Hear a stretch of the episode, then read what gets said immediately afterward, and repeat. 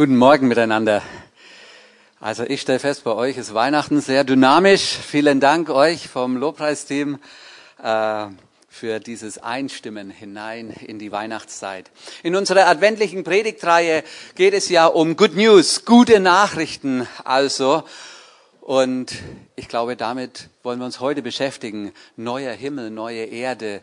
Ähm, ich bin gespannt, was wir alles betrachten werden. Gott sprach das Wort und so sagt es uns der erste Satz in der Bibel und die Schöpfungsgeschichte nahm ihren Lauf. Gott war das Wort, so sagt es uns der erste Satz im Johannesevangelium und die neue Schöpfung nimmt ihren Lauf. Weihnachten ist das Fest, wo wir dieses Wunder feiern, das Wort wurde Mensch Jesus brachte die Herrlichkeit des Himmels mitten hinein in das Elend unserer Welt. Wir sahen seine Herrlichkeit, so sagten die Hirten auf dem Feld, die umstrahlt wurden von dem herrlichen Glanz, als der Gottesbote ihnen so die Geburt des Messias verkündet hat. Wir sahen seine Herrlichkeit, das sagten Petrus und Jakobus und Johannes, als sie vom, äh, als sie am Berg der Verklärung und der Verherrlichung wieder hinuntergestiegen waren. Wir sahen seine Herrlichkeit, das sagten Menschen, die Jesus da und dort begegneten, weil er in ihre Herausforderungen und Nöte hineingekommen ist. Wir sahen seine Herrlichkeit. Ich wünsche es mir, dass jeder von uns das so sagen kann, da wo du und ich, wo wir ihm, dem lebendigen Gott, in unseren Momenten begegnen. Und ich möchte uns einladen, heute so vielleicht ein bisschen durch das Johannesevangelium hindurch zu blättern und zu sehen, wie Jesus Worte der Hoffnung in enttäuschte Leben hineingesprochen hat, wie er die Herrlichkeit des Himmels hineingebracht hat zu erniedrigten Menschen, ihnen mit Würde begegnet ist. Jesus begegnete niemandem mit Vorurteilen.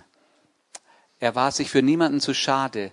Und so hat er Zachäus aus seiner Einsamkeit herausgeholt, herunter vom Baum, hat mit ihm zu Mittag oder Abend, ich weiß es nicht genau, gegessen. Aber da, wo er isoliert war, hat er ihn mit einem Besuch beschenkt. Sein Beispiel, es ermutigt uns in unserer Welt heute, egal ob in Wutöschingen oder in Stühlingen oder auf den Philippinen, in der gleichen Weise Menschen zu begegnen, wie er es getan hat. Erst vor einigen Wochen durfte ich es erleben, dass eine kurdische Flüchtlingsfrau Jesus in dieser Weise begegnete. Sie kannte nichts als den Islam und Jesus wurde Realität für sie in ihrem Leben. Nicht, weil wir gute Argumente gehabt hätten oder bessere Argumente gehabt hätten. Nein, deshalb, weil Mariam eine, äh, eine, äh, eine Flüchtlingsfrau aus Syrien, jetzt muss ich überlegen bei den vielen, die es da gibt, äh, eine Flüchtlingsfrau aus Syrien, ihr diese Herrlichkeit des Himmels hat spüren lassen, weil sie keinen Tag vergehen lässt, wo sie nicht mit Flüchtlingsfrauen im Gespräch ist und ihnen Jesus nahe bringt. Und ich glaube, durch dich und durch mich möchte Jesus auch heute noch Menschen in Einsamkeit und Isolation begegnen. Egal ob Flüchtling, ob Straßenjunge, ob überindividualisierter Deutscher, Einsamkeit ist ein hässliches Gespenst. Jesus ist diesen Gespenstern begegnet. Und dort, wo wir heute als seine Botschafter das auch tun, dort kann Hoffnung und Zukunftsperspektive und Reich Gottes im Leben von Menschen Realität werden. Ich bin von Herzen dankbar für eure Partnerschaft, die ihr als Gemeinde äh, mit uns schon so, so viele Jahre lebt. Vom ersten Tag an, als Regina und ich 1990 im Mai auf die Philippinen gingen, wart ihr an unserer Seite, habt für uns gebetet, habt für uns gespendet. Einige von euch sind auch zu uns gekommen und haben mitgearbeitet. Ein ganz, ganz herzliches Dankeschön für diese Partnerschaft, mit der ihr auch ganz praktisch diese Botschaft des Himmels hin zu den Straßenkindern von Cebu bringt.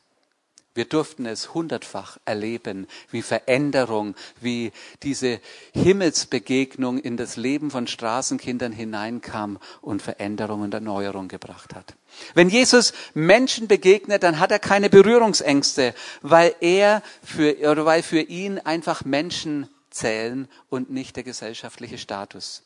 Die Begegnung mit Jesus, ja, sie verändert Menschen, weil er die Lebenssituation dieser Menschen wahrnimmt, weil sie unabhängig von gesellschaftlicher Stellung für ihn von Bedeutung sind und weil er die äußere Erscheinung des Menschen durchblickt. Er schaut hinein in die geistliche Not dieser Menschen und er begegnet ihr.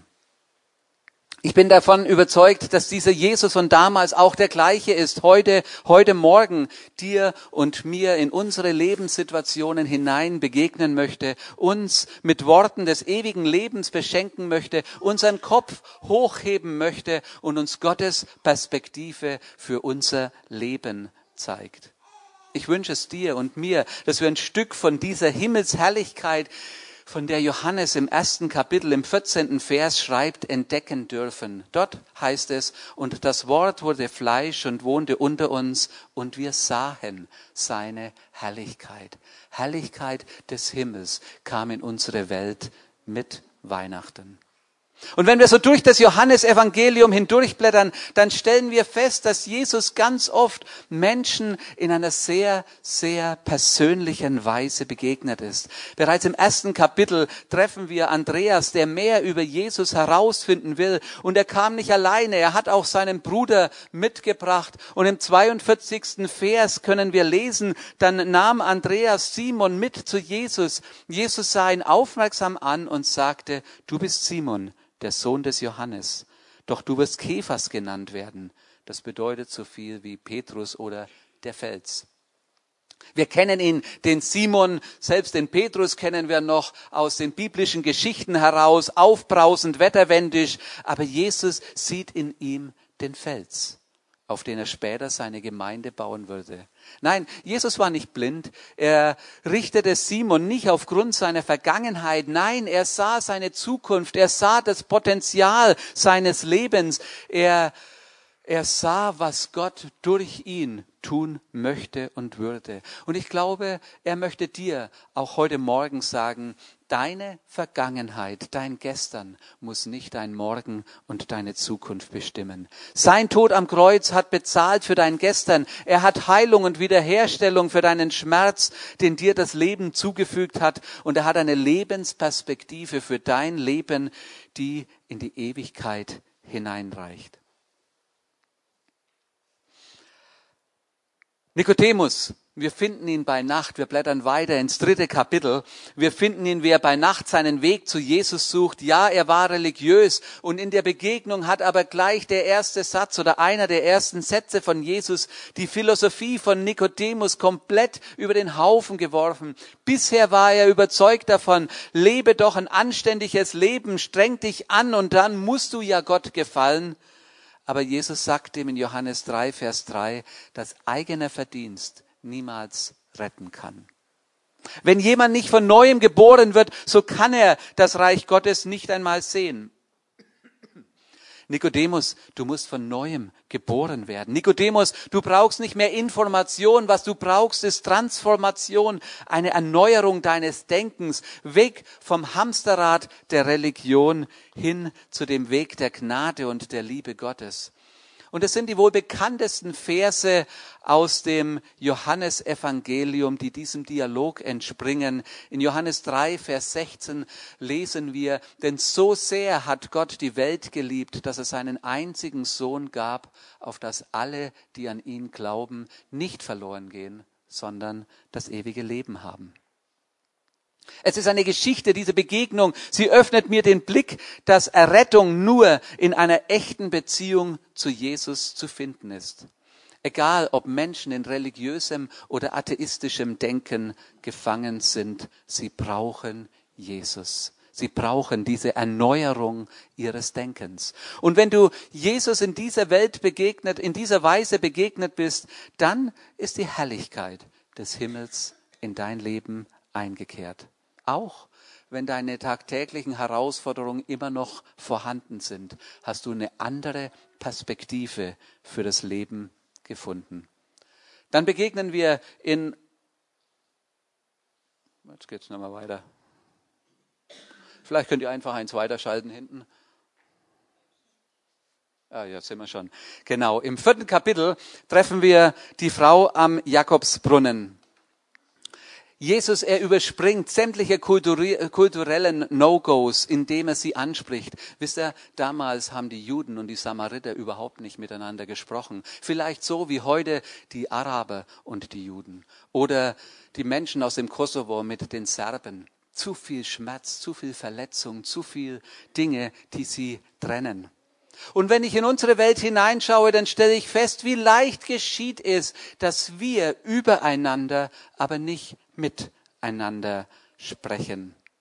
Und was Jesus tut, er kommt in die Ablehnung dieser Frau hinein. Er lässt sich nicht von der gesellschaftlichen Meinung verhindern. Er sieht hinter ihre Scham die Not, die hinter ihrem zweifelhaften Leben steht und er verurteilt sie nicht dafür. Nein, er bietet ihr Wasser an. Wasser, das ihren Lebensdurst stillt. Diese Frau kam an den Brunnen, um Wasser zu schöpfen, aber sie fand eine Quelle, eine Quelle, die ihr Leben grundlegend verändert durch diese Begegnung mit Jesus. Jesus nimmt sich Zeit, er kommt in ihre Schuld und Scham, er richtet eine abgelehnte und zerbrochene Frau wieder auf. Und diese Geschichte, sie zeigt mir so viel über das Herz Gottes für uns Menschen. Und in dem ganzen Gespräch ging es Jesus nicht nur um Annahme und Ermutigung, ja, das auch, aber Jesus hatte ihre Ewigkeit im Blick. Und deshalb sagt er im 14. Vers, wer aber von dem Wasser trinkt, das ich ihm gebe, den wird in Ewigkeit nicht dürsten, sondern das Wasser, das ich ihm geben werde, das wird in ihm eine Quelle des Wassers werden, das in das ewige Leben quillt. Jesus zu kennen, es verändert dein Gestern, weil dir vergeben ist. Jesus zu kennen, es verändert dein Heute, weil du deine Wertigkeit und deine Identität in deinem Gott findest. Jesus zu kennen, es verändert dein Morgen, weil sein Tod am Kreuz deine Ewigkeit erkauft hat. Wir treffen ihn, den Gelähmten am Teich Bethesda. 38 Jahre gelähmt, hoffnungslos vereinsamt. Das sind wahrscheinlich so die Worte, die die beste Kurzbeschreibung für diesen namenlosen Mann dort sind. Sein, kein Krankenhaus nach heutigem Standard, ein Ort der Krankheit und Hoffnungslosigkeit. Johannes 5, Vers 2 bis 4 beschreibt ihn folgendermaßen. Dort sind fünf Hallen, in denen lagen viele Kranke Blinde, Lahme und Ausgezehrte. Wisst ihr, was mich an dieser Geschichte so bewegt ist? Jesus scheut sich nicht vor notvollen Orten. Er sieht die Einzelnen. Jesus fragt nach, willst du geheilt werden? Und als ich so durch diese Geschichte da las, dachte ich mir, ja logisch, will der doch geheilt werden, will doch jeder, oder?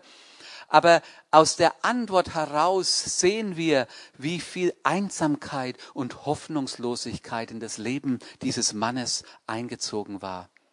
Es heißt nämlich, der Kranke antwortete ihm, ich habe keinen Menschen, der mich an den Teich bringt, wenn das Wasser sich bewegt. Und wenn ich aber dann hinkomme, so steigt ein anderer vor mir hinein. Ich weiß nicht, wie es in deinem Leben ist. Vielleicht die Hoffnung auf einen neuen Arbeitsplatz. Vielleicht die Sehnsucht nach einem Partner fürs Leben. Dinge in deinem Leben, in denen du drin steckst, aber nicht rauskommst. Dinge, wo du am Resignieren bist, hoffnungslos wirst und sagst, jetzt warte ich schon so lange, da passiert doch nichts mehr. Sieht deine letzte Hoffnung so aus wie die des Gelähmten? Hast du dich auch vielleicht damit abgefunden, dass sich wohl nichts mehr ändern wird? Hast du vielleicht auch schon aufgegeben? 38 Jahre war dieser Mann schon krank. Er wartete und nichts war geschehen, keine Hoffnung, keine Perspektive. Wie denn auch? Aber dann kommt Jesus und die Herrlichkeit des Himmels hinein in sein Leben. Willst du gesund werden? Und ich stelle uns die Frage, wollen wir es wirklich Oder bleiben wir an dem hängen, was uns fehlt, wo es das Leben vielleicht nicht so gut mit uns gemeint hat? Ich möchte dich einladen, Jesus einzuladen in deine Elendsorte, ihm zu sagen, dass du gesund werden möchtest. Sag Jesus doch heute Morgen, nicht bei mir. Dein Leben, äh, mein Leben hat bei dir Bedeutung. Jesus, ich will mich von dir ganz neu beschenken lassen, auch in die Elendsorte meines Lebens hinein. Dort, wo Jesus in unsere Elendsorte kommt, geschieht Veränderung. Und ich möchte uns mit hineinnehmen in die Geschichte von Lloyd und seiner Familie. Lloyd war ein Junge, der aufgewachsen ist in einem sehr, sehr schwierigen Zuhause. Sein Vater war sehr gewalttätig und hat ihn mehrfach fast umgebracht äh, in seinen Jähzonsanfällen. Er war Alkoholiker gewesen und es war eine schwierige Familiensituation. Lloyd kannte eigentlich nichts außer Streit und Not in der Familie. Und an einer, in einem Tag oder in einer Situation war es so stark eskaliert, dass die Mutter eine Machete nach dem Vater geworfen hat und hat ihn schwer am Arm verletzt. Und jetzt wusste sie, wenn ich jetzt nicht abhaue, dann bin ich tot. Das hat sie getan, hat die Kinder gepackt und ist abgehauen ins Frauenhaus. Lloyd kam dann zu uns ins Kinderheim. Man hat ihn vor dem Vater schützen müssen, äh, müssen. Niemand wusste, wo er ist mit seinen Brüdern. Auch der Vater durfte es nicht wissen. Und als Lloyd so zwölf Jahre alt war, habe ich ihn gefragt, Lloyd, sag mal, was willst denn du mal werden? Und dann sagt Lloyd zu mir, wenn ich nur einmal groß und stark genug bin, dann habe ich ein Ziel im Leben und das ist, meinen Vater umzubringen. Ich war schockiert wie eine Lebensperspektive eines Jugendlichen so aussehen kann. Er sagte, mein Vater hat mir so viel angetan, ich zahl's ihm heim. Lloyd hat ein Leben mit Jesus begonnen, aber dieser Wunsch, seinem Vater heimzuzahlen und ihn umzubringen, er war nicht weg deswegen. Lloyd war aber gefangen in einem Gefängnis von Bitterkeit und Rachsucht oder Wunsch nach Rache. Wir hatten irgendwann, ich weiß nicht, wie alt er war, 14, 15 rum, hatten wir ein Seminar gehabt, wo wir, oder ein Wochenende gehabt, wo wir mit den Kindern zusammen waren und es ging um Heilung, um Wiederherstellung, es ging um Vergebung und Lloyd hat entdeckt, dass wenn er in dieser Haltung seinem Vater gegenüber verharrt, dass er im Leben scheitern wird. Und er wollte heraus aus dem Gefängnis und er merkte, es ist gar nicht so einfach, aus diesem Gefängnis, dessen Stäbe Bitterkeit sind, herauszukommen. Und er sagte, ich will vergeben, ich schaff's nicht. Und es war nicht so ein Schnippen mit dem Finger. Es war nicht so ein einmaliger Entschluss nur. Der erste Entschluss war der Anfang von einem Prozess von Vergebung, Heilung, Wiederherstellung und Erneuerung. Leute, hat gemerkt, dass sich etwas in seinem Leben verändert. Und er fing an, für seinen Vater zu beten, um Versöhnung zu beten mit seinem Vater, damit sein Vater auch Jesus begegnet. Seine Mutter hatte inzwischen Jesus kennengelernt. Und es verging ein Jahr, als plötzlich ein Mann zu unserem Pförtner kommt und nach den drei Jungs fragt, die bei uns sind. Es war der Vater von Lloyd. Ich weiß bis heute nicht, woher er herausgefunden hat, wo seine Kinder sind. Ich ging zu Lloyd und sagte, Lloyd, willst du mit deinem Vater reden? Da sagte er, ich bete doch ein Jahr dafür, natürlich will ich das. Und es war einer der tiefsten Momente, die ich erleben durfte mit unseren Kindern äh, aus dem Kinderheim, als Vater und die drei Söhne zusammentrafen. Lloyd hat seinen Vater umarmt und sagte, Papa, es ist alles gut, ich habe dir alles vergeben. Komm, lass uns nach vorne schauen. Die anderen Brüder haben das auch gemacht. Sie haben, äh, sie haben sich vergeben, sie haben ausgetauscht, sie haben geredet und es war spürbar, wie Lloyd dieses Anliegen auch hatte, seinem Vater die Botschaft des Evangeliums zu erzählen. Und das hat er auch gemacht. Und es war spürbar, es war so ein Herrlichkeitsmoment und wir sahen seine Herrlichkeit. Die Geschichte ging weiter. Lloyd ist inzwischen aus unserem Kinderheim ausgecheckt. Er hatte eine gute Ausbildung gemacht. Er hat in einem Hotel gearbeitet in Macau in der Nähe von Hongkong, hat gutes Geld verdient. Als die Nachricht uns erreichte, der Vater ist schwer krank, liegt im Krankenhaus und kann die Rechnung nicht bezahlen. Auf den Philippinen ist es so, man zahlt immer zuerst die Rechnung, bevor man behandelt wird. Und wenn man nicht bezahlt, dann wird man nicht behandelt. Und wenn man nicht behandelt wird, dann stirbt man. Und es war eine schwierige Situation. Die beiden Brüder, die noch bei uns im Kinderheim waren, fragten uns, bitte helft doch unserem Papa. Wir haben das getan, so gut wir konnten, aber natürlich haben wir uns nicht komplett für diese Rechnung verantwortlich gefühlt. Und dann ruft mir Lloyd an und sagt, Harald, bezahle bitte alles ich werde es dir zurückbezahlen. Und Lloyd hat am Ende fast einen Jahresgehalt investiert, um das Leben seines Vaters zu retten. Und wenn immer ich mit Unvergebenheit zu, zu kämpfen habe in meinem eigenen Leben wegen den Kleinigkeiten, wo ich mal sauer bin, erzähle ich mir diese Geschichte, weil sie mir zeigt, was Vergebung wirklich bedeutet. Herrlichkeit, Herrlichkeit, die in ein Leben hineinkam, in einen Elendsort hineinkam. Wir blättern weiter nach Johannes 8 und wir treffen eine Frau, die auf frischer Tat beim Ehebruch ertappt wurde. Man schleift sie auf den Dorfplatz. Man schleift sie auf den Dorfplatz und die Frau hat keinen Namen. Sie hat keine Stimme, öffentlich bloßgestellt, wertlos abgestempelt. Nein, es ging auch gar nicht primär um sie, es ging darum, Jesus eine Falle zu stellen. Man wusste, egal wie er entscheidet, man würde ihn angreifen können. Sagt, er bringt sie um, dann ist er weder Freund der Sünder und er ist genauso wie die Pharisäer und dem Weg von Gnade und Vergebung wird man keinen Glauben mehr schenken können. Sagt er nein, lasst sie am Leben und verschont sie, dann würde er das mosaische Gesetz in Frage stellen und er wäre eindeutig in ihren Augen ein Irrlehrer.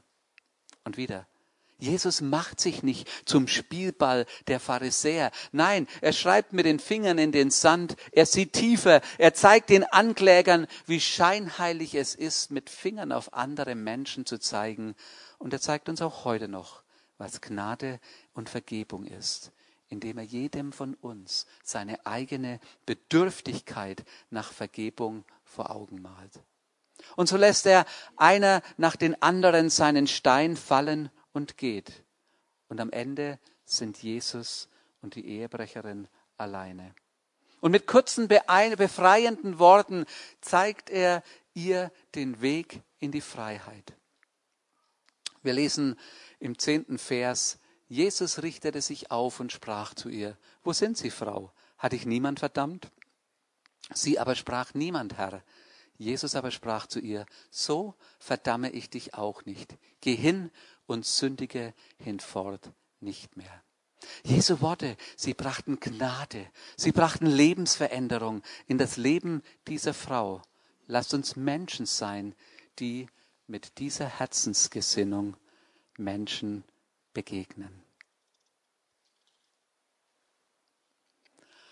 Schlussendlich blättern wir um, vielleicht ins letzte Kapitel. Wir könnten weiter blättern und wir würden feststellen, da betreffen wir noch Petrus und wir, äh, wir treffen noch Thomas und wir treffen Maria und Martha und wie Jesus in ihr Leben hineinkommt und wie er ihr Leben verändert. Und dann, dann treffen wir Petrus. Petrus.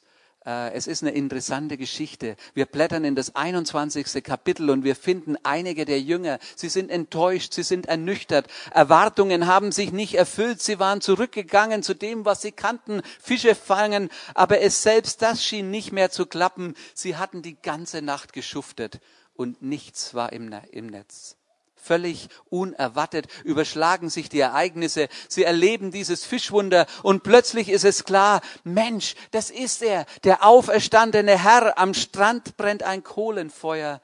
Schon wie beim letzten Abendmahl ist er der Gastgeber und sie sind eingeladen.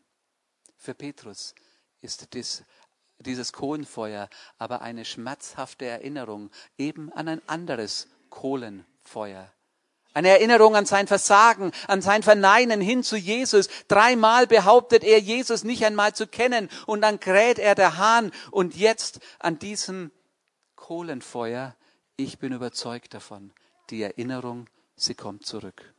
Da ist Scham und Schuldgefühl, da ist Anspannen und dann begegnet ihm Jesus beim Frühstück. So persönlich. Keine Anklage, keine Verdammnis, kein Vorwurf, aber dreimal diese eine Frage. Er stellt, äh, diese eine Frage, Petrus, liebst du mich? Jesus heilt, Jesus vergibt. Jesus stellt wieder her und er beruft ihn auch wieder ganz neu. Und so wie Jesus Simon begegnet ist und seinen Prozess von Erneuerung und Veränderung trotz allem Versagen sah, so wie Jesus nicht die Perfektion, sondern seine Liebe sucht und ihm diese Frage stellt, hast du mich lieb? So kennt er auch deine und meine Schattenseiten und sucht wieder neu deine Liebe und heilt und vergibt und stellt auch bei dir und bei mir wieder her. Wisst ihr, mit seiner Ankunft in unserer Welt hat Jesus eine Zeitenwende eingeleitet. Drei Jahre lang hat Jesus durch sein öffentliches Wirken für die Menschen so ein Fenster in den Himmel hinein geöffnet, so dass Johannes schreiben konnte, und wir sahen seine Herrlichkeit. Jesus hat uns den Blick geöffnet, trotz allen Widerwärtigkeiten von einer von Sünde und Finsternis durchdrungenen Welt in einer Himmelsperspektive zu leben. Ich erinnere mich gerade an die Geschichte von dem allerersten Straßenjungen, mit dem wir gearbeitet haben. Er hat so viel Schweres erlebt. Ablehnung, Alkoholismus. Seine Mutter war Prostituierte gewesen. Mit sechs Jahren ist er auf die Straße geflohen von zu Hause weg. Und er wusste nicht, dass er vom Regen in die Traufe kam. Alles, was er sich wünschte, war eine Familie, die ihn liebt und die sich um ihn kümmert. Er endete in einer Gang von anderen Straßenkindern. Zehn Jahre Straßenleben, Überleben, Sammeln von Müll, Drogenabhängigkeit, Klebstoffschnüffeln, was alles zu diesem Leben gehörte. Ich erinnere mich, wir haben ihn getroffen bei einem Essensausgabe wo wir Essen verteilt haben für Straßenkinder. Und ich sah, es geht ihm nicht gut. Er hatte sich beim Müllsammeln stark an der Hand verletzt und hatte eine blutende Wunde. Ja, die haben wir verarztet. Aber er wog mit seinen damals 16 bis 18 Jahren, er wusste selbst nicht genau, wie alt er war, 37 Kilo.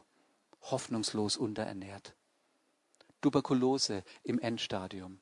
Ich habe versucht, ihn ins Krankenhaus zu bringen. Er war so verletzt gewesen, dass er nichts wissen wollte von Gott oder von irgendjemandem, der sich um ihn kümmert. Er konnte niemandem mehr vertrauen. Zu viel Schmerz war in seinem Leben gewesen.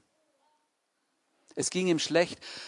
Regina hat jeden Tag ein Essen für ihn gekocht und wir haben es ihm auf die Straße rausgebracht und wir haben ihn unterstützt, so gut wir konnten. Irgendwann war er so schwach gewesen, dass er ins Krankenhaus eingeliefert werden musste oder es zuließ, eingeliefert zu werden. Dort war er. Ich habe dann, er konnte weder lesen noch schreiben, ich habe dann ihm die Geschichte von Jesus erzählt und er hat sein Herz öffnen können. Und er hat diesen Entschluss gefasst, Jesus in sein Leben aufzunehmen. Und er sah seine Herrlichkeit, obwohl er nicht viel Schönes im Leben erlebt hatte. Arnold hat sein Leben verändert. Ich habe selten, es würde jetzt zu weit führen, es ausführlich zu erzählen, ich habe selten eine solche Lebensveränderung erlebt wie bei ihm. Der Bettnachbar konnte lesen. Und so habe ich ihn gebeten, dass er ihm jeden Tag ein Kapitel aus dem Johannesevangelium vorliest. Und das hat er getan. Das war alles, was Arnold jemals an Evangelium, an Bibel, an solchen Dingen gehört hatte. Aber wisst ihr, wenn Jesus in ein Leben kommt, kommt Himmelsperspektive hinein. Und ich erinnere mich, äh, dieser Bettnachbar wurde nicht fertig, das ganze Johannesevangelium durchzulesen, weil Arnold zwischenzeitlich verstarb. 16, 18 Jahre alt. Und dann sagte mir, als ich ins Krankenhaus kam, sagte mir der Bettnachbar Harald, diesen Gott möchte ich auch in meinem Leben haben, denn so wie Arnold verstorben ist, möchte ich auch sterben. Und dann habe ich gesagt, wie ist er denn gestorben? Und dann sagt er, weißt du, er hat sich aufgerichtet, er hat seine Hände weit ausgestreckt und dann hat er gerufen mit lauter Stimme, Jesus, ich komme. Und dann fiel er zurück und dann war er tot. Und wisst ihr, wir brauchen nicht die tiefsten theologischen Erkenntnisse. Was wir brauchen, ist Herrlichkeit Gottes in unserem Leben. Es war, als hätte ihm Gott so einen Blick in den Himmel hinein schon im Voraus gegeben. Ewigkeit im Herzen, ein neuer Himmel, eine neue Erde. Und als Jesus als Jesus in den Himmel aufgenommen wurde, schauten die Jünger zu ihm wie gebannt auf. Zwei Engel mussten sie wieder zurückholen auf den Boden. Was steht ihr da und seht gegen Himmel? Für unsere Zeit zwischen den Zeiten gilt, wir leben im Glauben und nicht im Schauen. Von dieser Zeit sagt Petrus, ihn, Jesus, habt ihr nicht gesehen und habt ihn doch lieb. Und nun glaubt ihr an ihn, obwohl ihr ihn nicht seht. Ihr werdet euch aber freuen mit unaussprechlicher und herrlicher Freude, wenn ihr das Ziel eures Glaubens erlangt habt, nämlich der Seelenseligkeit. Ja, es stimmt. Wir erleben jetzt schon Wunder. Punktuell bricht das Reich Gottes jetzt schon unter uns an. Die Herrschaft des Königs, der am Himmelfahrt seinen Thron bestiegen hat. Aber der endgültige Anbruch des Reiches Gottes, der steht uns noch bevor. Noch ist unsere Erkenntnis Stückwerk. Noch sehen wir die Herrlichkeit Gottes nur gebrochen wie durch einen matten Spiegel, der sie unvollkommen widerspiegelt. Noch verdeckt die Wolke dieser Welt die Herrlichkeit der zukünftigen Welt.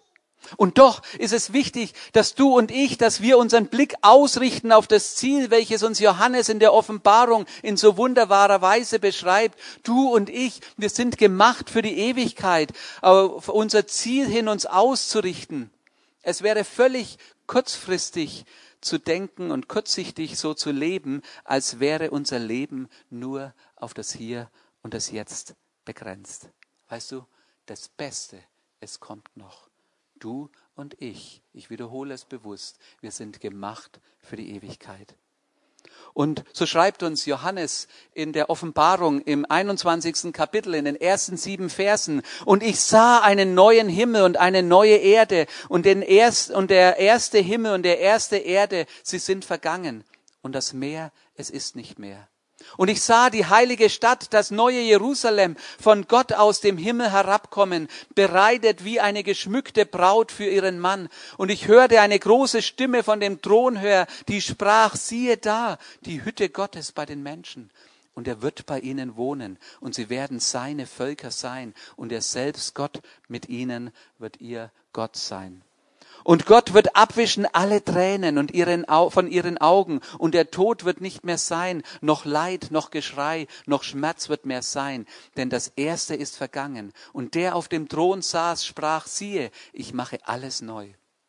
Und er spricht, schreibe, denn diese Worte, sie sind wahrhaftig und gewiss. Und er sprach zu mir, es ist geschehen, ich bin das A und das O, der Anfang und das Ende. Ich will dem Durstigen geben von der Quelle des lebendigen Wassers umsonst. Wer überwindet, der wird dies ererben. Und ich werde sein Gott sein, und er wird mein Sohn sein.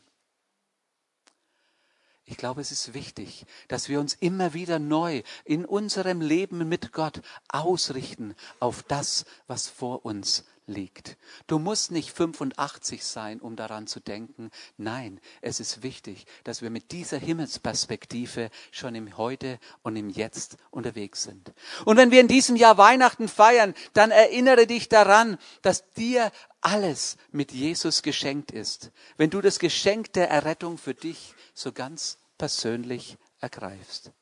Vielleicht hast du noch nie in deinem Leben diesen Entschluss gefasst. Es ist vielleicht deine Gewohnheit, zur Kirche zu gehen, aber diesen Entschluss, dein Leben bei Gott festzumachen, hast du noch nicht ergriffen.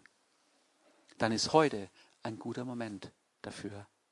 Vielleicht hast du noch nie in deinem Leben äh, äh festgemacht, Entschuldigung, jetzt bin ich von vorne wieder verrutscht. Äh, vielleicht hast du deine Lebensumstände und deine Prioritäten verrückt und das eine und das andere hat stärkere Priorität in deinem Leben eingenommen. Und du merkst, es ist an der Zeit, dein Leben wieder so ganz neu unter seine Führung zu stellen. Vielleicht kennst du ihn auch schon viele Jahre und deine Liebe zu Gott möchte heute Morgen einen neuen Ausdruck kriegen. Dann ist jetzt ein guter Moment, so einen Schritt zu gehen in unserer Beziehung zu Gott.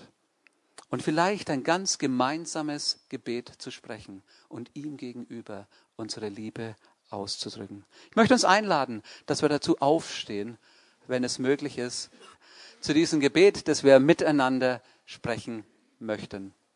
Vater im Himmel, ich danke dir, dass du in deiner Liebe Jesus gegeben hast und dass Jesus am Kreuz zur Vergebung meiner Schuld gestorben ist, damit ich ewiges Leben habe.